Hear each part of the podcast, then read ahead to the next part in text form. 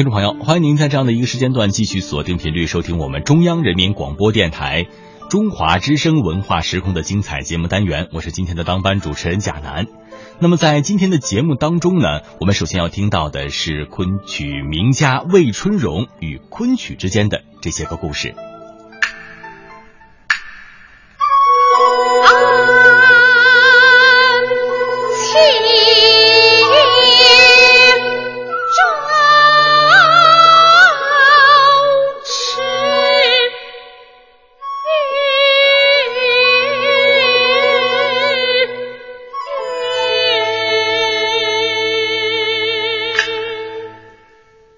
在厚重的朱门，经过曲折的回廊，有一种声音荡漾开来，自园林深处传出，风雅了人世间的凡尘琐俗，成为一种美丽的辉煌。这，就是昆曲。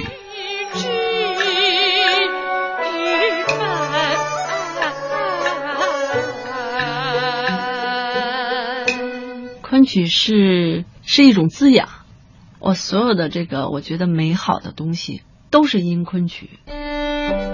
有着百戏之祖美名的昆曲，是中国现存最古老的戏曲剧种之一。而曾获得中国戏剧梅花奖的魏春荣，对知悉昆曲的人来说，绝对是一个耳熟能详的角儿。少年即踏入戏曲舞台。有双细腻传神的大眼睛，表演收放自如，令台下的观众叹为观止。昆曲已经成为魏老师现在一种人生态度。那你还记不记得你最开始接触昆曲的时候的样子？哦，这个都 最开始接触昆曲的样子，其实真的是不懂，跟你还不一样。你看，你还从小喜欢啊。嗯。我从小就没有对戏曲产生过很强烈的这个喜爱吧。我呢是这个小时候唱歌跳舞比较好，然后嗓子还不错，就是那种学校里的什么合唱团的领唱什么的，也就是这样。你想我们那个年代的话，电视里边放戏曲很少，昆曲我几乎没有看到过。那会儿放的话，可能就是黄梅戏、越剧、京剧、京剧，嗯啊，就是这些。真的不知道昆曲是什么，嗯，但是呢，就是我这个其实是个偶然的机会。当年就是我父母没有在北京嘛，然后我奶奶带着我和我妹妹。后来我的姨妈就是说想减轻一下我奶奶负担，负担。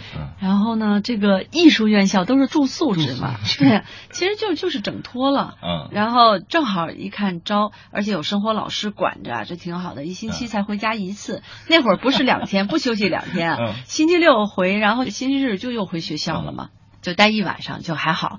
然后一看，哎，又看我在这个文艺这方面比较突出吧，然后就说那你就去考考试试吧，哈。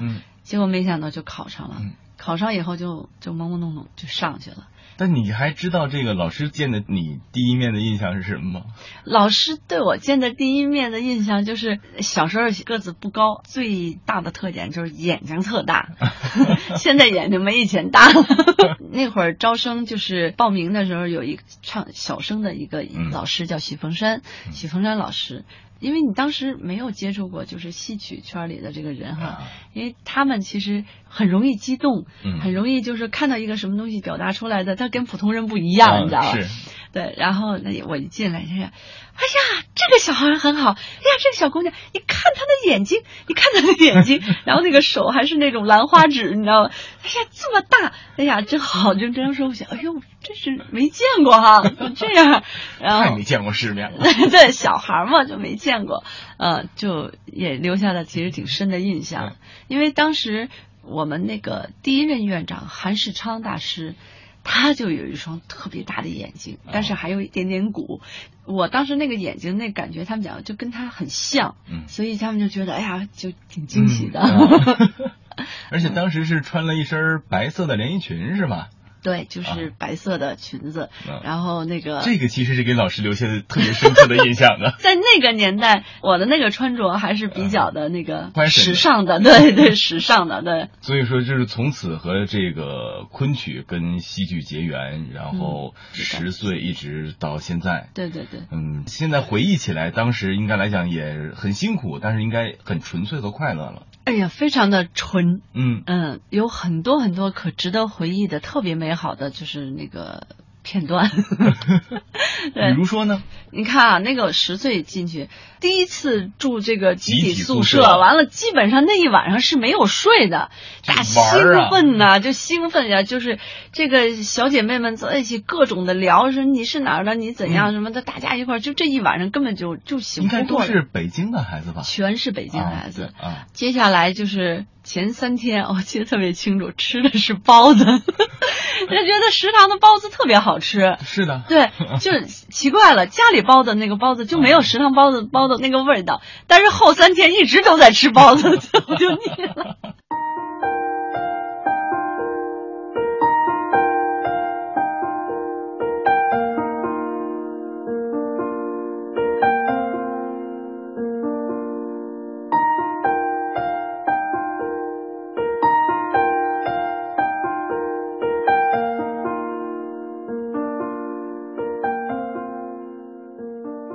那会儿特别辛苦，嗯。然后我们基本上早晨起来大概要六点半就要起床，啊，起床以后先练一遍早功，嗯叫毯子功，然后再吃早饭。吃完早饭休息那么一会儿，就马上就是腿功、身训课、靶子课，然后这个唱腔课，就这样一直上上到中午，然后吃完午饭可能休息一个小时，然后继续上基本功的课。前三年基本上都是这样的。嗯，到了吃完午饭以后，再继续上文化课。我这个天哪！对，上完文化课还不放你呢，还要练一遍晚功。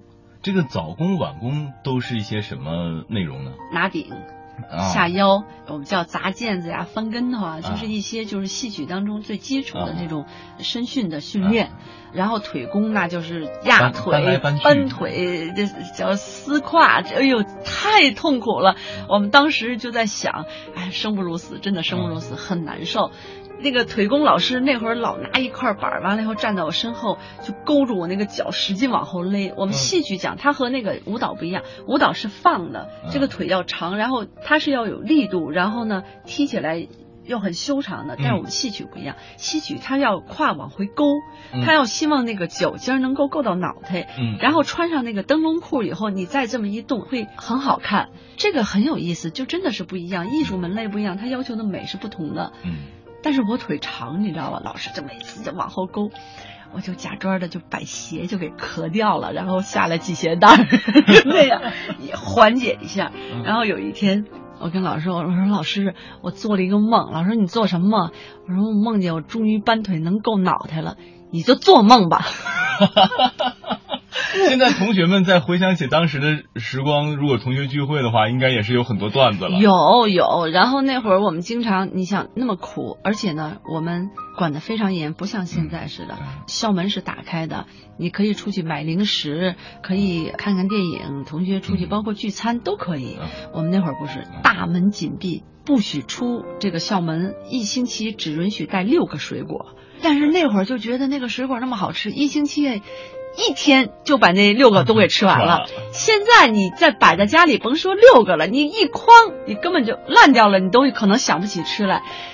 那会儿条件不好，呃，也没有那个浴室，然后呢，每天练功都有很多的汗，嗯就看谁后边那个衣服那个汗碱多，谁就证明特别用功，你知道吗？啊出汗出的多呀。每天就是简单的可数的有那么一段时间，吃完晚饭以后，然后休息那么一会儿，然后去上文化课的那会儿。简单的擦一擦，完了洗洗个头，穿上的下边还得是练功服，上边呢穿上点家里带来的衣服，嗯和挺美的，就那样在底下溜，就那么溜。有的时候就三五成群的一块一边溜一边聊聊天儿，有的时候呢可能坐下来大家就是就玩玩玩玩游戏啊哈。那会儿还讲大家都骑自行车来的嘛，啊，然后就开始转圈骑，完了互相别车玩，基本上玩那些那种的游戏，还或者叫传球啊什么的，啊，有的讲讲故事，呃，时髦点的啊，带来的那个录音机放一些罗大佑的歌。穿过你的黑发的我的手啊，什么之类的。那会儿我们我们会经常听他的歌。哎呦，那个时候能带录音机上学校，应该是嗯，好大好沉，但是应该来讲就已经很新潮了。对对，我们是比较超前的，也挺美好的，挺好的。但这样也是留下了非常扎实的基本功。对，现在的戏校可能对于孩子的管理更人性化。对对，就是现在的孩子都比较自我嘛，嗯嗯，而且想法也比较多。对对，跟我们那会儿不大一样，我们那会儿真的是很纯，就是每天上课下课上课下课。我们也非常淘气的，那会儿文化课完了考试，大家背不出来怎么办？男生偷卷子。啊，因为那会儿都是油墨，就是老师用手写的，刻在那种油纸上，对，然后一滚刷的那种，然后老师刷完了不知道，就把那油纸一团就给扔了。我们男生就把这个偷出来，完了一展开了自己刷，大家传。后来考的都很好，对，但是被老师发现了，好像也不是谁，就是没有把这个赃物给销毁了，就被老师给发现了。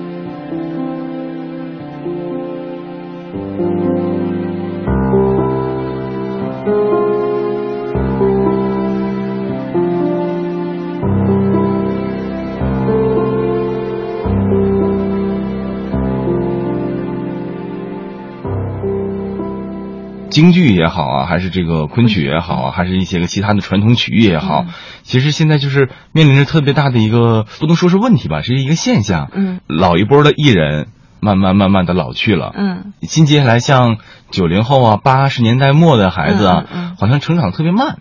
你指的是从业的人员，从业人员成长的比较慢。对你这个真的说到点上了，它的确是现在一个这个普遍的现象。戏曲它需要一个很漫长的一个过程，它要有很多的积累，嗯，要不断的学习。你拿我来说吧，我是八二年入校的，然后八八年毕业。其实毕业并不等于你已经。完成了你这个呃所有的从艺的经历了，你就可以就是直接在舞台上演出，然后不再去学习了。不是，其实我就是说入校到现在一直在学，其实一直在学。包括我现在在拍一个传统的那个小剧场的《狮吼记》，这个就是在学习。这个是一个传统戏，那就是在学，因为我不会这个戏，所以我要学这个戏，那就是在学习。所以说，它是要要需要一个很漫长的过程。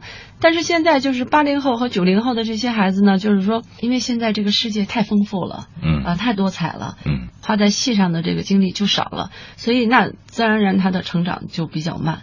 这个传承嘛，就是说我们遇到了很多的就是好的老师，嗯，然后学的学下的东西，但是现在呢，就是师资力量其实也不够。就面临着很多老的艺人，他都已经他教不动，教不动了。对对对，很多的戏，说实在的，都已经给带走了。嗯啊，所以这个传承也是个问题，就是怎么抢救、保护啊，呃，传承这样怎么延续下去？因为我是特别有体会，是在台上演戏或者教戏特别累。嗯，因为是我们之前给我们的一个学校里面的戏曲的这么的一个社团组织吧，站过那个 唐薇的。哦，就是基本上是。什么匪兵甲、匪兵乙啊？知道知道。然后这个里面也是裹了一层水衣子，我们是运动量比较大，就是一直绕着走，就是拿着一个架子，然后一直绕着走，叫叫跑圆场是吧？对对对对对，嗯。然后说跑完了以后说好热呀，然后整个里面那个水衣子都湿透了。对对对对，我觉得这要是老先生教戏，就是这个真是个体力活。当然了，当然了，所以要说教戏的最好的年龄的话，应该是。比如说四十七八到五十五十几岁这个年龄段教戏是最好，因为他已经在舞台上也也积累很多经验，也也成熟了。然后呢，他还有有体力去嗯教学生，嗯嗯，带学生。其实真的这个是是挺严峻的一个问题。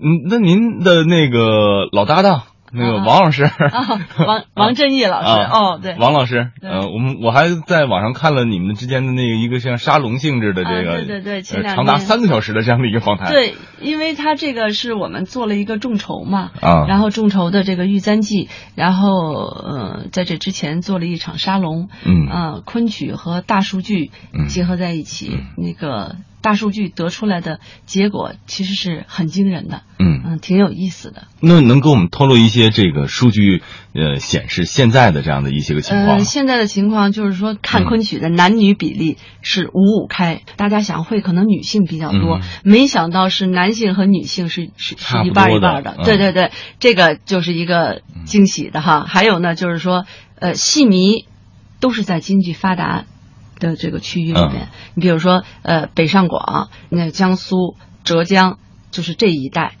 然后以北京戏迷是最多的，占了是百分之十三。这个北京也是最有条件的地儿。对对对，然后爱好昆曲的，你知道怎么着吗？啊，这个单身比例啊。比较高，占百分之六十，啊。然后大学以上的学历啊。占百分之六十六。嗯，那你看这个人群是是高收入群体，对相当高端的对。群群体，而且就是爱看昆曲的人，他还喜欢什么呢？就是他的爱好都非常雅致，嗯。比如说喜欢茶，喜欢看电影，嗯。呃，一些呃跟古典有关系的，啊。这包括汉服啊。啊这些，就是全都是喜欢昆曲的人里，他也喜欢这些东西。嗯这个九零后占的这个比例，嗯这个相当大。那嗯证明就是说，其实看昆曲的人是年轻的。而不是像咱们呃平常想象的，哎哦，进剧场的都是爷爷奶奶，嗯啊，不是不是，现在基本上都是年轻人。从这个数据上来讲，我们得出在未来也会有观众群，而且这观众群会很大。对，而且是复看率是达到百分之八十多，就是说只要你走进剧场，基本上一百个人有八十多个人，他还还会再去找昆曲要去看，那这个相当可观了。嗯。这个数据就是说给了我们很大的信心，这昆曲是好的，嗯。那就是想我们要怎么去推广，挺有意思所以说，呃，在这个推广的过程当中，也是做了很多的尝试。各种尝试都在做。这次不就是跟这种新媒体，然后跟大数据结合嘛，成为一个现象了吧？现在搜百度的时候，基本上都是我啊们这个信息，包括呃王真一老师的这个戏迷，嗯啊、还有我的戏迷，然后现在不都讲 C CP 嘛，那啊 CP 啊嘛，完了，但是也很久没有演了，嗯所以说在一个很好的时机、对的人、对的戏，那就出来这样的一个效果。在之前的合作应该是五年前了吧？五年前，啊嗯。那你觉得王老师调到这个戏曲学院以后，他的这个整个人有没有什么变化？可能更沉稳一些吧，因为啊毕竟要当老师嘛，对，教书育人，他是不一样的。离开舞台多年，他自己也很兴奋，在舞台上活跃过的人，应该来讲对舞台还是有一种执念的。非常非常有，嗯。嗯，非常非常有对于舞台的这个这个喜爱、热爱和这个留留恋，留恋，嗯嗯，这个是别的东西可能没有办法无法替代的。就是舞台这一块儿，我们讲这一亩三分地是非常非常的神奇，它真是你什么样的人、什么样的脾气秉性，然后你站在这个上面都能够都能够展现出来，都能够展现。并且我们之前是曾经排过话剧，嗯在国家话剧院会演出。嗯，当时演的时候，我们都都反映说是每一次演都说这一定是最后一次了，坚决不干了。痛并快乐着。就 是因为就是和灯光合的也很痛苦，然后导演调的也很痛苦，对对对然后彼此之间有忘词了，然后经常就是演完这场说。下一场我绝对不上了，嗯我绝对不演了，都是不是专业的嘛，嗯都是在呃还有本职的工作。我们经常的排戏都是下了班，我们最晚的一档节目是十点，哦所有的演员和导演等到最晚的那个人下班十点开始排，哦，排到可能两三点钟哦回去睡觉，然后明天再来上班。嗯，于是乎，我们经常感觉，哎呀，我为啥呀？我再也不去了，我要睡觉。但是一召唤还一召唤，哎，好啊，好啊，好啊，对啊，对啊，这就是吸引力，这就是他这个舞台的这个魅力。他就每次上台的那种期待，还包括那种忐忑、那种不确定，这个都不是说在你平常的这种生活当中能够遇到的。而且确实，如果入戏的话，会有另外一番感受。对啊，他其实是你在舞台上活了另一个人生嘛，嗯，对吧？尤其是像我们这还经常谈恋爱，都是都是爱情的这个戏，就是你可以感受不同的爱情，然后不同的离别，啊，不同的相聚。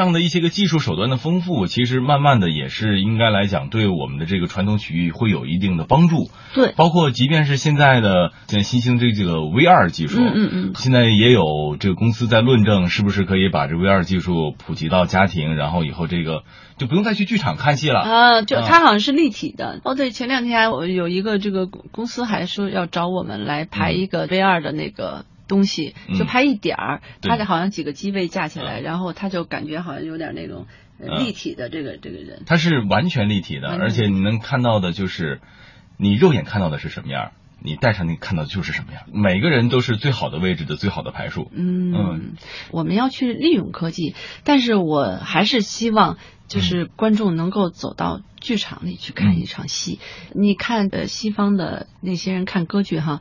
即便是在战乱，可能有些房子都已经毁掉了，可能家里都吃不上面包，但是他们会在每个星期的周末会穿上家里能够最正式的服装，然后走进到歌剧院里去看一场歌剧，或者是交响乐。那个跟科技我觉得没有关系，不冲突的。戏曲或者戏剧它起源很多，就是农耕的时期，有可能是这个大家休闲。呃，闲下来完了，一块娱乐有这种方式，还有人说是遇神，先从遇神开始嘛，祈祷这个一年的丰收，他会有一些表演，然后说是给天上的神来看嘛，然后慢慢慢慢演变的，所以他很多里边他有一种仪式感，嗯，有一种仪式感。那我觉得人走进剧场里边，嗯，你明显感觉和在家里看戏的状态是不一样，是不一样的。嗯，所以我还是提倡，如果有时间、有能力，就走进剧场去看戏。看戏，嗯嗯。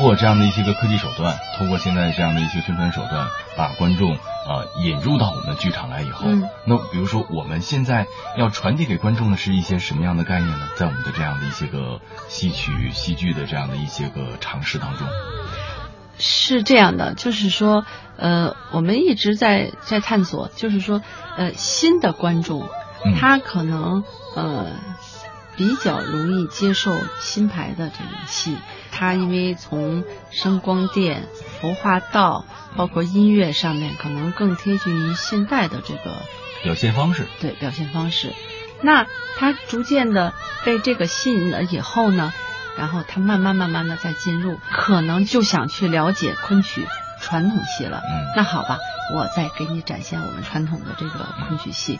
也有一部分呢，就是老的戏迷，嗯。他呢就不是很喜欢这种新编的，他觉得尤其是对于新编的剧本诟病的非常多，就是包括就是觉得现在的这种昆曲剧本很难能够达到像昆曲老的剧本的那种，所以呢，这些人呢，他可能更喜欢看一些传统戏。我觉得我们其实真的是把这两方面都做好，就是你想看什么，我有，我觉得不矛盾。而且六百年前的昆曲是什么样，谁也不知道，对吧？你就基本是昆曲的扮相都已经变成现在这个样子的了，包括京剧那个同光十三绝那那会儿的，嗯对吧？梅兰芳大师他之所以成为大师，是也是他的这种改革呀，扮相的整个的这种提升，让这个东西越来越美。因为呃，每一个时代那个审美都不一样。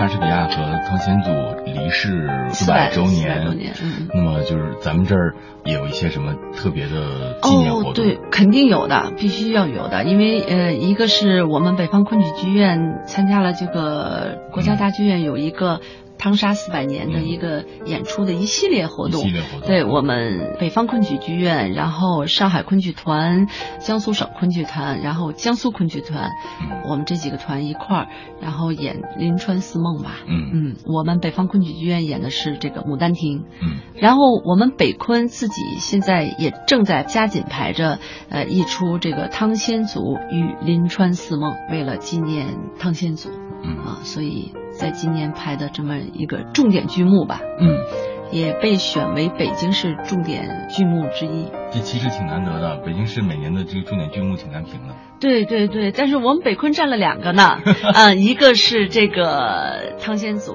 与临川四梦，还有一个就是飞夺泸定桥。现在这个昆曲可能是排老戏嗯，会比较上座，嗯而且也比较好好进行往下传承这个老的本子。。对对。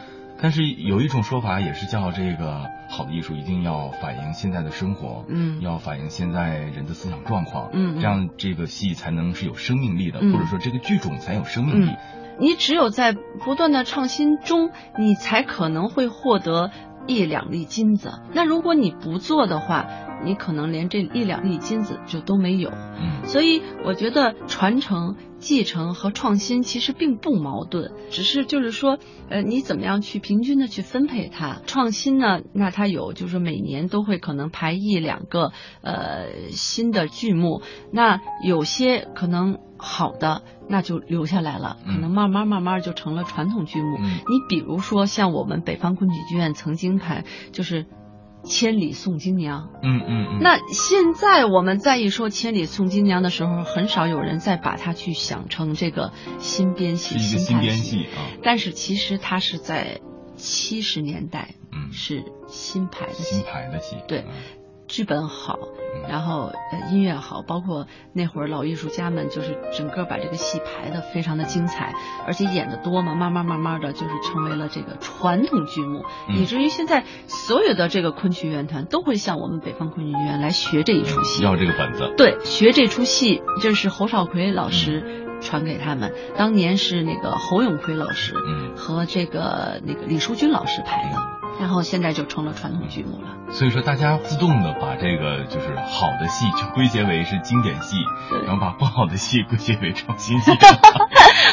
没没关系，没关系。我们呢，就是本着这个这个原则去去做。那毕竟会有好的东西流传下来，然后但是传承这个方面呢也很重要。怎么传，怎么去挖掘这个老的传统剧目。嗯啊，那你比如说像我们就拍的这个《狮吼记》，那就是老的传统剧目，我们北昆之前没有，嗯可能有的都是就比如只有一折桂池啊，嗯只有一折梳妆，就是一折戏，那整个的这个大戏没有，那我想就是把这个戏那就给排起来，嗯。然后四折一个小全本的啊。一个传统的这个对《狮吼记》，嗯。就很有意思，一个做派戏，嗯，就是很诙谐、很搞笑，嗯，也很适。合在这现在这个剧场里面去对，很轻松，很轻松啊、一个一个轻喜剧。啊、但是挺有意思的，嗯。禽兽啊！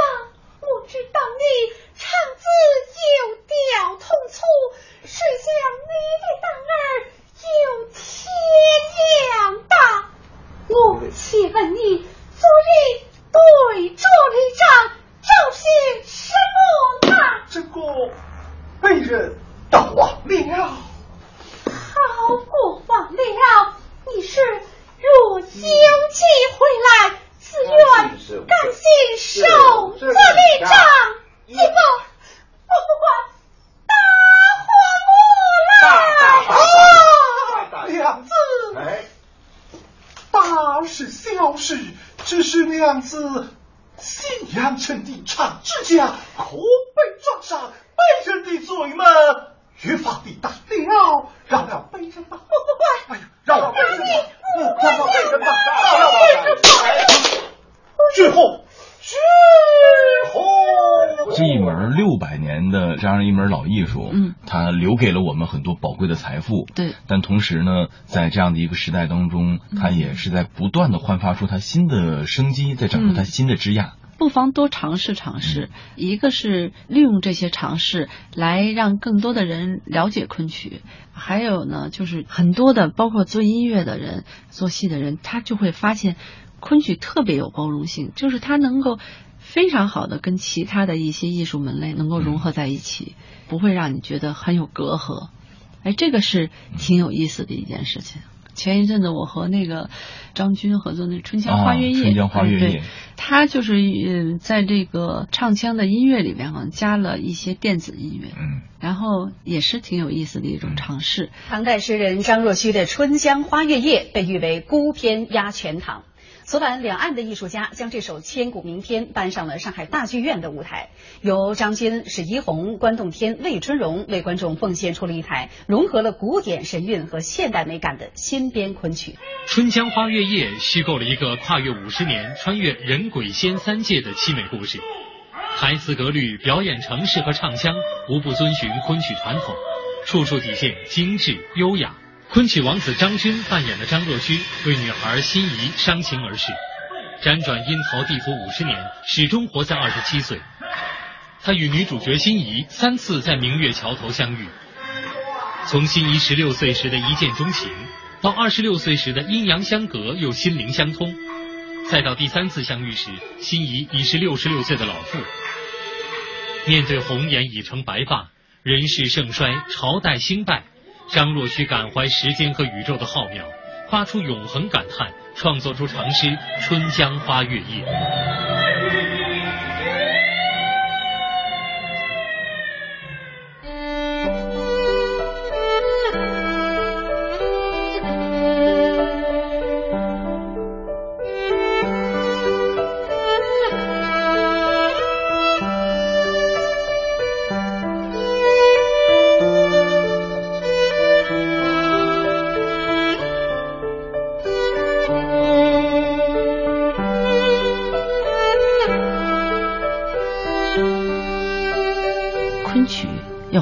当下，昆曲六百年了，他哪年不是活在当下的呀？数据显示，他还依然有这么旺盛的生命力，他是怎么活过来的呀？六百年的昆曲跟当代人必须要有对话，前辈们或者那些大师们，他们我估计也都像我们一样，现在有有有困惑，也有探索，啊、也有实践成功的，也有没有实践成功的，所以他才活到这六百年。嗯